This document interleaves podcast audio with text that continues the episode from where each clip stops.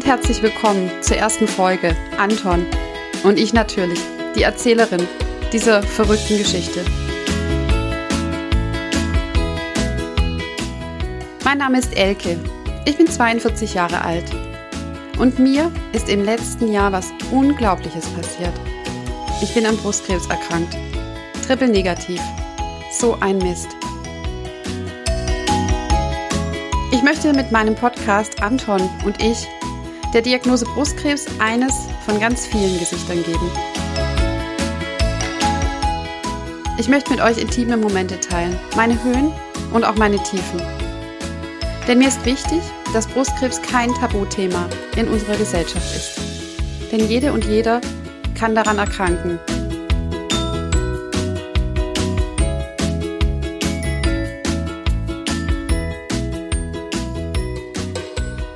Ich weiß nicht, was ihr im Januar 2020 gemacht habt. Vielleicht könnt ihr euch noch daran erinnern, wie ihr ins neue Jahr 2020 gestartet seid.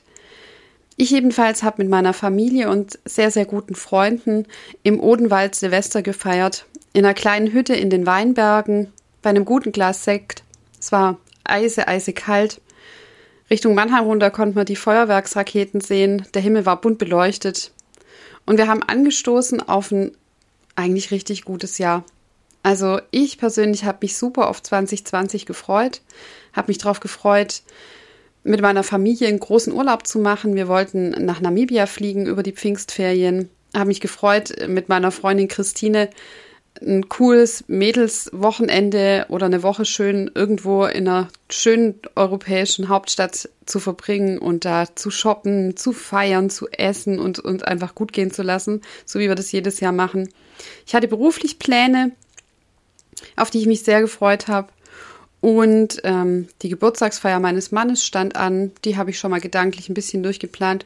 Eigentlich war ich mir relativ sicher, dass 2020 ein richtig gutes Jahr wird und ich konnte mir überhaupt nicht vorstellen, dass 2020 so unglaublich auf den Kopf gestellt wird, wie es mir ergangen ist. Also nicht nur Corona, das betrifft uns ja alle. Ähm, das konnte sich, glaube ich, im Vorfeld auch keine und keiner von uns vorstellen. Aber dass ich schon vier Wochen später die Diagnose Brustkrebs bekomme, damit habe ich nicht gerechnet und das war auch gut so. Denn mit sowas sollte auch kein Mensch rechnen. Ja, die Diagnose Brustkrebs. Ich habe mir da keine Vorstellung davon gemacht, wie das so ist. Wir haben auch im Familien- und Freundeskreis bis dahin niemanden gehabt, an den ich mich erinnern kann, der am Brustkrebs erkrankt ist. Und dennoch hat mein Mann eines Tages erzählt, dass eine Bekannte von uns an Brustkrebs erkrankt ist und ich habe dann gedacht, ach guck mal, abtasten. Hm, das könntest du auch mal wieder machen. So wie ja, jede von euch wahrscheinlich ab und zu denkt, ach, guck mal, abtasten. Ist ja so ähnlich irgendwie wie, wie Zahnzwischenräume mit Zahnseite reinigen. Ähm, ja, muss man auch immer mal wieder machen, ne? Und an diesem besagten Morgen, Ende Januar, dachte ich beim Abtasten meiner Brust an gar nichts Böses und ähm, fahre da so meine Runden und denke plötzlich, oh, was ist denn das? Und habe einen murmelgroßen Knubbel an meiner linken Brust an der Oberseite zwischen Schlüsselbein und Achselhöhle entdeckt und so eindeutig murmelförmig, dass ich mir auch ganz sicher war, dass der da einfach gar nicht hingehört. Ich bin eine von der gründlichen Sorte tatsächlich. Ich gehe regelmäßig zur Vorsorge. Meine letzte Vorsorge lag vier Monate zurück und ähm, habe sofort zum Hörer gegriffen und mir einen Termin geben lassen bei meiner Gynäkologin. Denn so ein murmelgroßer Knubbel in der Brust, da wollte ich doch gerne wenig Zeit verstreifen lassen. Und dann geht so ein Prozess der, der Diagnose und der Untersuchungen ganz schnell in Gang. Ich hatte am selben Tag noch einen Termin. Meine Gynäkologin hat mir aber eine Entwarnung gegeben und gemeint, das fühlt sich an wie ein Fibroadenom, wie einfach ein ein fettiger Knubbel unter der Haut, der auch zyklusbedingt mal da sein kann, ist wohl tatsächlich, weil irgendwann habe ich auch gedacht, vielleicht habe ich jetzt auch schon so oft gedrückt, dass ich mir echt irgendwie einen Bluterguss hingedrückt habe. Man drückt ja dann so 20 Mal auf eine Stelle und denkt, naja, jetzt weiß ich auch nicht mehr so recht, ob das jetzt noch, ob das noch was ist, was man irgendwie angucken sollte oder nicht. Aber sie hat sich's angeguckt und hat ähm, mir erstmal Entwarnung gegeben. Das hat mich total erleichtert. Bin dann auch ganz beschwingt nach Hause gefahren, aber mit einer Überweisung zur Klinik in die ähm, ich eine Woche später gegangen bin, ähm, zur Mammographie und zur Sonographie. Und so die Zeit zwischen, ich habe da irgendein Fibroadenömchen, Auf das hatte ich mich so eingestellt.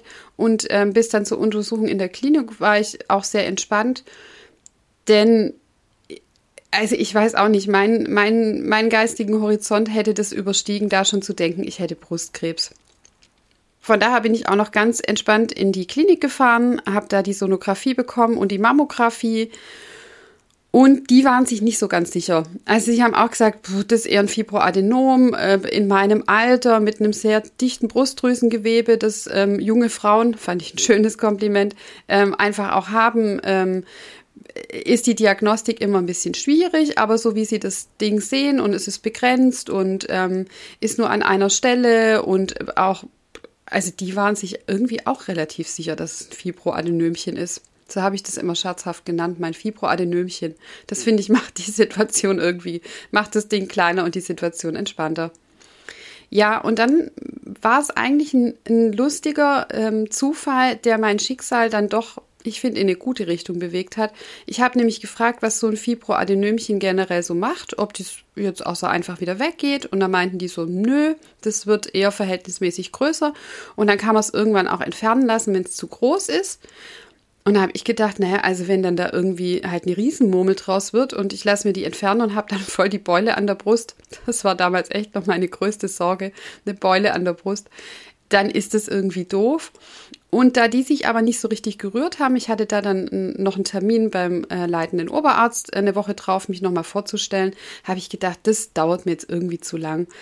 Und habe spontan noch in der zweiten Klinik angerufen und die waren ganz fix. Die haben gemeint, also nur mit Sonographie und ähm, Mammographie können sie nicht genau sagen, was es denn ist. Man müsste das stanzen, also eine Gewebeprobe entnehmen und dann äh, mit den Befunden der Sono und der Mammographie einfach abgleichen, um dann wirklich auch zu sagen, ob es ein Fibroadenömchen ist oder vielleicht was anderes. Und da hatte ich echt ratzi-fatzi. also ich war Dienstag in Klinik 1 und Freitag dann in Klinik 2 zur Stanze.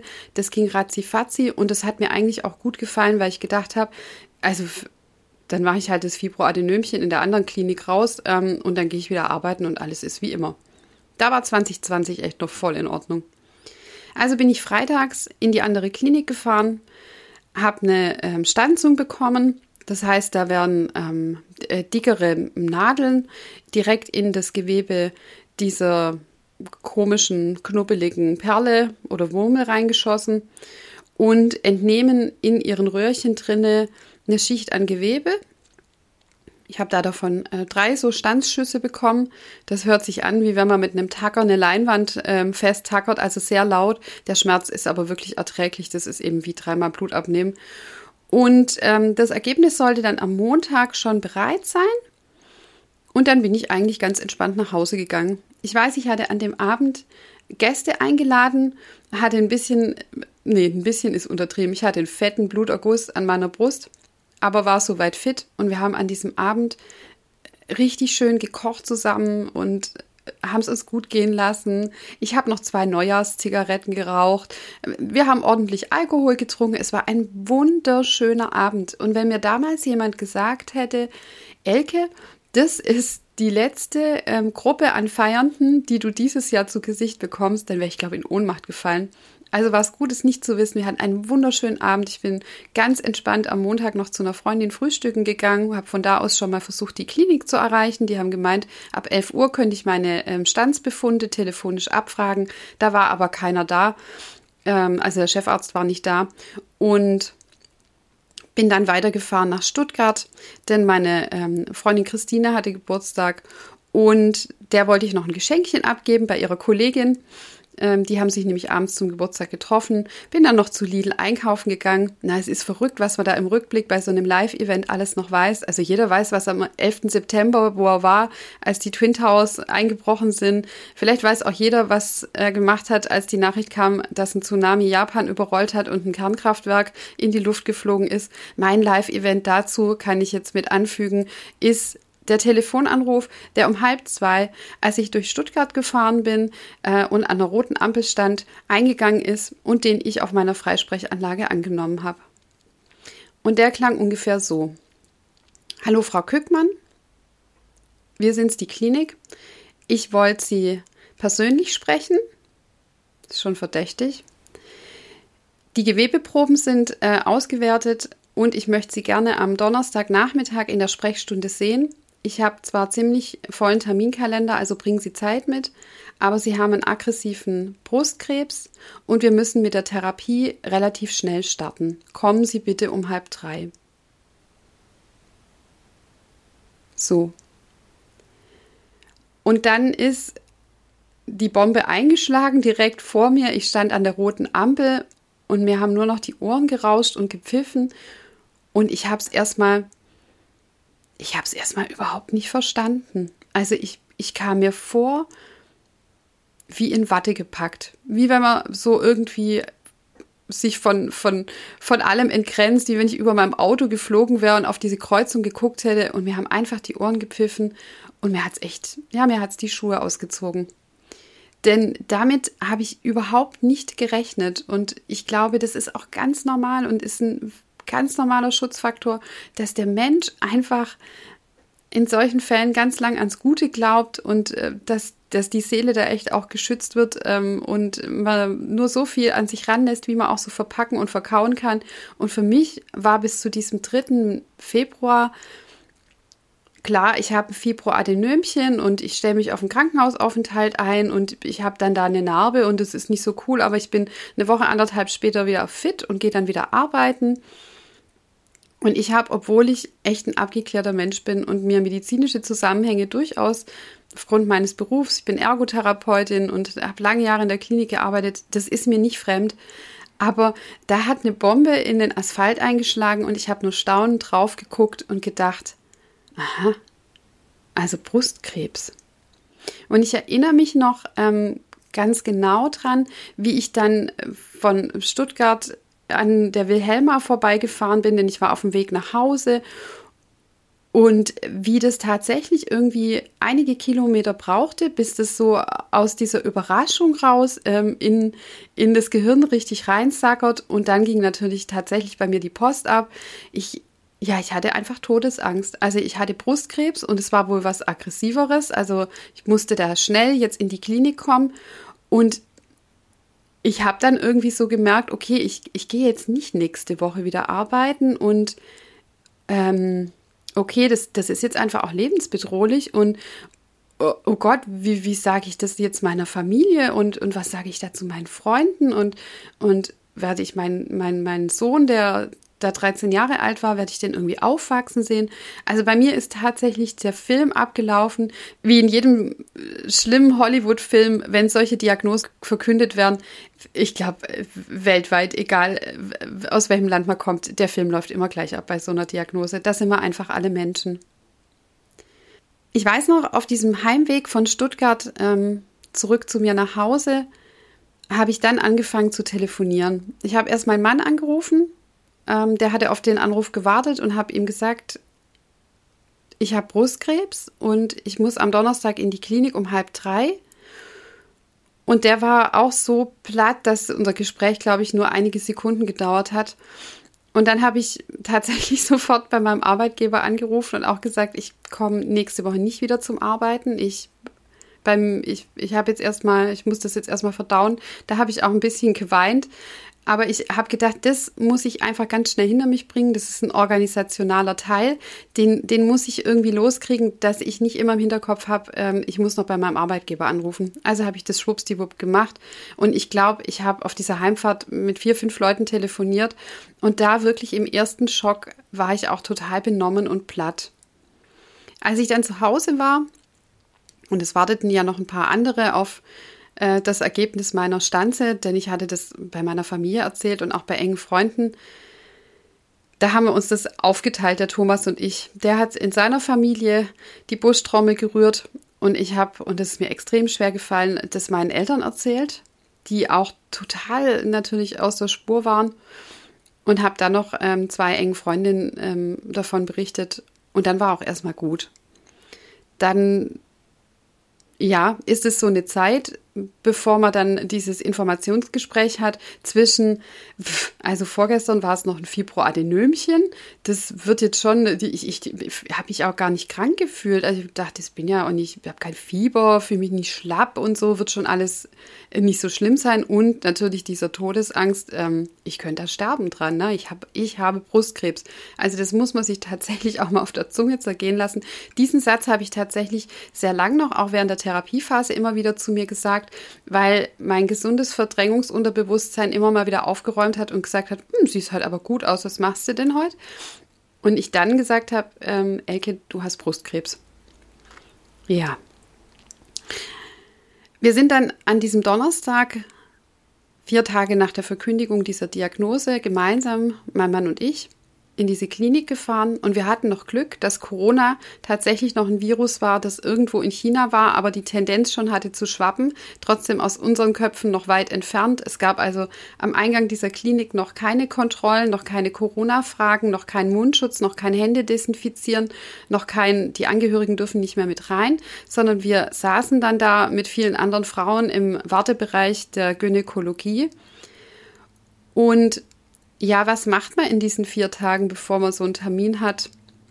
Also ich habe natürlich schon das Internet angeworfen und mich ein bisschen präpariert und mich so eingelesen, dass es so vier Arten von Tumoren gibt, von Brustkrebstumoren. Und da gibt es so den gut heilbaren mit dem geringsten Aufwand an Therapien, den prognostisch mittelgut heilbaren ähm, mit dem mittleren Aufwand an Therapien und den prognostisch eher schlechten Tumor mit äh, dem großen Geschütz Chemotherapie und Bestrahlung und auch von der Prognose her einfach nicht so, dass da jede wieder gesund wird und jeder.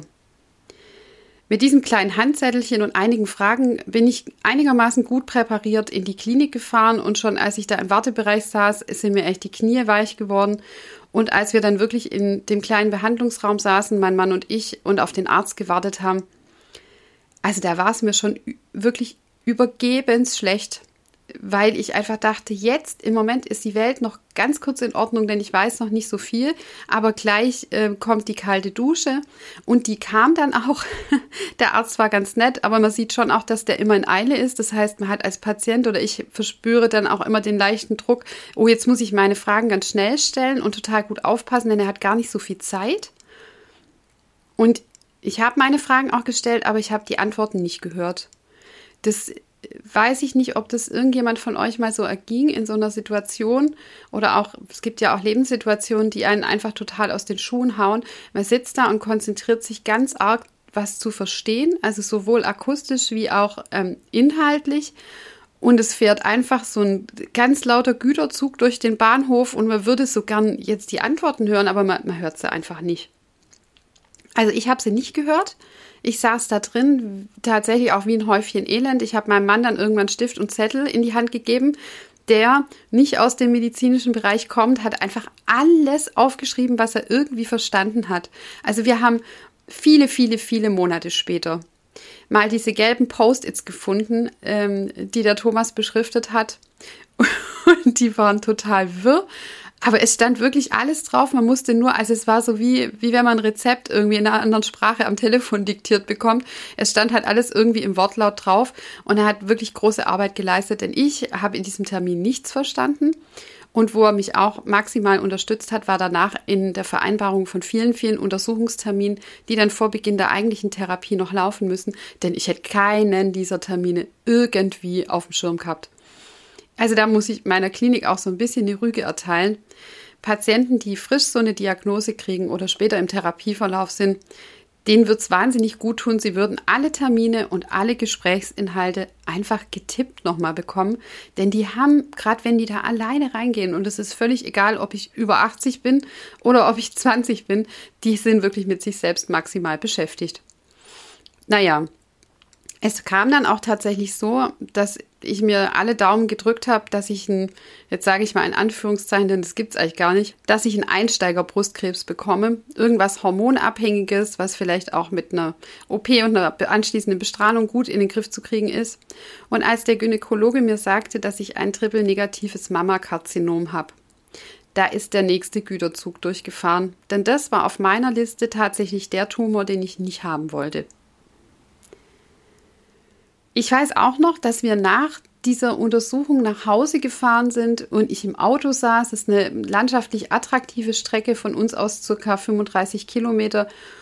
Und ich war so entgrenzt von mir. Ich habe die Bäume angeguckt und die, die Sonne hat geschienen und ich habe gedacht, ach guck mal, da fängt der Wald ja schon an zu grünen ganz leicht und ach guck mal, da kann man ja Milch einkaufen an dem Automaten. Also ich war wo ganz anders und ich glaube, das war einfach dieser, dieser Schutzmechanismus, den jeder in so einer, in so einer Lebenskrise einfach hat. Also ich bin wirklich vom Schock über die Verneinung, über die realistische Einsicht, okay, ich habe Brustkrebs. Manche Momente hatte ich auch einen Moment der Akzeptanz und habe gedacht, na gut, gut, dass ich ihn gefunden habe, gut, dass an, an diesem Morgen, als ich meine Brust abgetastet habe, mein Mann zuvor gesagt hat, ähm, eine Bekannte von uns ist an Brustkrebs erkrankt. Alles gut. Aber diese Schlaufe zwischen, ähm, oh Gott, ich habe Brustkrebs und äh, ich will das gar nicht haben und sich dann doch wieder damit anfreunden und ein Stückchen nach geradeaus gucken. Das waren die ersten Tage nach dieser Diagnose, nach dem Befund und dann auch eben nach der, nach der klaren Beschreibung. Hallo, wir haben hier ein triple-negatives Mammakarzinom. Das war so meine Dauerschleife. Mein Mann und ich sind dann, bevor alle Untersuchungen losgegangen sind, ein Wochenende an den Bodensee gefahren. Und das war auch ein ganz verrückter Kurzurlaub. Wir hatten den vor Weihnachten schon gebucht in einem wunder wunderschönen äh, Wellnesshotel. Und wir haben dann gesagt, wir treten den jetzt an. Also verschieben macht doch jetzt gar keinen Sinn, wenn die Therapie losgeht. Wer weiß, wie es mir dann auch geht.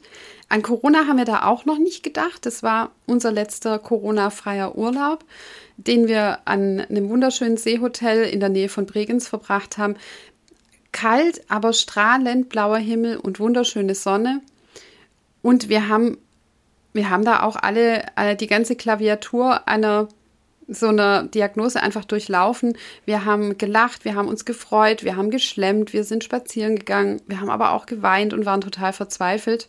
Und als ich da wieder zurückkam vom Bodensee, auch wirklich ein bisschen mit Akku aufgeladen. Dann ging es los mit den ganzen Voruntersuchungen, die nämlich vor der eigentlichen Behandlung dann auch anstehen. Und was da so alles untersucht wird und wie es mir dabei ergangen ist und wie es dann weiterging, das werde ich euch in meiner nächsten Podcast-Folge erzählen. Keine Angst, es wird nicht immer so moll bleiben. Das ist einfach am Anfang meine Stimmung gewesen, als ich die Erkrankung ähm, diagnostiziert bekommen habe. Ihr dürft euch aber auch darauf freuen. Es gibt in so einem Erkrankungsverlauf, zumindest bei mir, auch echt highest highs und ich hatte auch wirklich viel zu lachen. Denn Lachen hat mich total über Wasser gehalten. Also auch da war mein Optimismus, den ich so mit durchs Leben trage und meine, ja, manchmal zynisch, aber auch recht direkte Art, wie ich manche Situationen und, und Dinge so interpretiere, war mir wirklich eine große Stütze. Und ich möchte euch einladen, bei der nächsten Folge mit dabei zu sein wenn es dann darum geht, was steht denn eigentlich alles an Untersuchungen an, bevor man dann wirklich mit der eigentlichen Therapie, da kann ich schon mal spoilern, 17 Chemotherapiezyklen, bevor man mit denen beginnt, ähm, steht noch einiges an. Mein Mann und ich haben uns dann aufgeteilt, Verwandte und Freunde zu informieren. Da war ich sehr dankbar dran. Der hat seinen Familienkreis informiert und ich habe meine Familie informiert und auch enge Freunde. Und was ich schon, was für mich da am Anfang recht typisch war, nicht bei ganz engen Freunden, aber bei ein bisschen entfernteren ähm, war so eine, das muss ich jetzt schnell über die Bühne kriegen, denen zu sagen, dass ich Brustkrebs habe und ich muss das emotional so hinbekommen, dass die nicht völlig einknicken und mir dann ein ganz komisches Gefühl machen, so, oh Gott, du bist ja schwer krank. Und von daher habe ich mich doch ab und zu dabei erwischt, dass ich jemanden angerufen habe und gesagt habe, Juhu, ich bin's die Elke. Ich wollte nur sagen, das Ergebnis ist da. Ich habe Brustkrebs, aber das ist nicht so schlimm. Das, das, das kriege ich ganz gut in den Griff. Also, liebe Grüße. Und das war natürlich schon auch harter Tobak auch für die Freunde, weil die gedacht haben, hä? Jetzt hat gerade die Elke angerufen und gesagt, sie hat Brustkrebs, aber es ist nicht so schlimm. Also da habe ich manchmal auch schon echt schallenden Applaus und großes Lachen bekommen. Äh, ja, und natürlich auch eine Portion Unverständnis. Aber für mich, und ich weiß nicht, ob, das, ob ihr das nachvollziehen könnt, ob das bei euch vielleicht auch so ist, ich brauchte einfach so eine gewisse Art an Haltung und an äh, ein Rückgrat, um bei diesen Gesprächen nicht immer irgendwie völlig einzuknicken, sondern die auf einer ganz seichten, oberflächlichen Ebene zu halten, einfach als Selbstschutz. Um, ja, Also mich irgendwie unter Kontrolle zu kriegen. Ich hatte wirklich auch Respekt davor, dass ich da einfach total anfange zu weinen, was natürlich sehr verständlich auch ist, aber wo ich einfach auch, ja, wo ich einfach, ich wollte das einfach nicht. Ich, ich wollte auch, ich wollte mich so ein bisschen unter Kontrolle noch haben. Die Kontrolle habe ich dann irgendwann ganz schnell verloren, aber ich habe sie auch wieder gewonnen. Also, ja, da gehört, glaube ich, beides dazu. Ab und zu völliger Kontrollverlust und an falschen Stellen oder auch an den richtigen manchmal echt Haltung bewahren. Da werde ich euch noch ein paar Anekdoten erzählen können. Freitag, alle 14 Tage erscheint mein Podcast. Und ich freue mich drauf, wenn ihr reinhört. Ciao!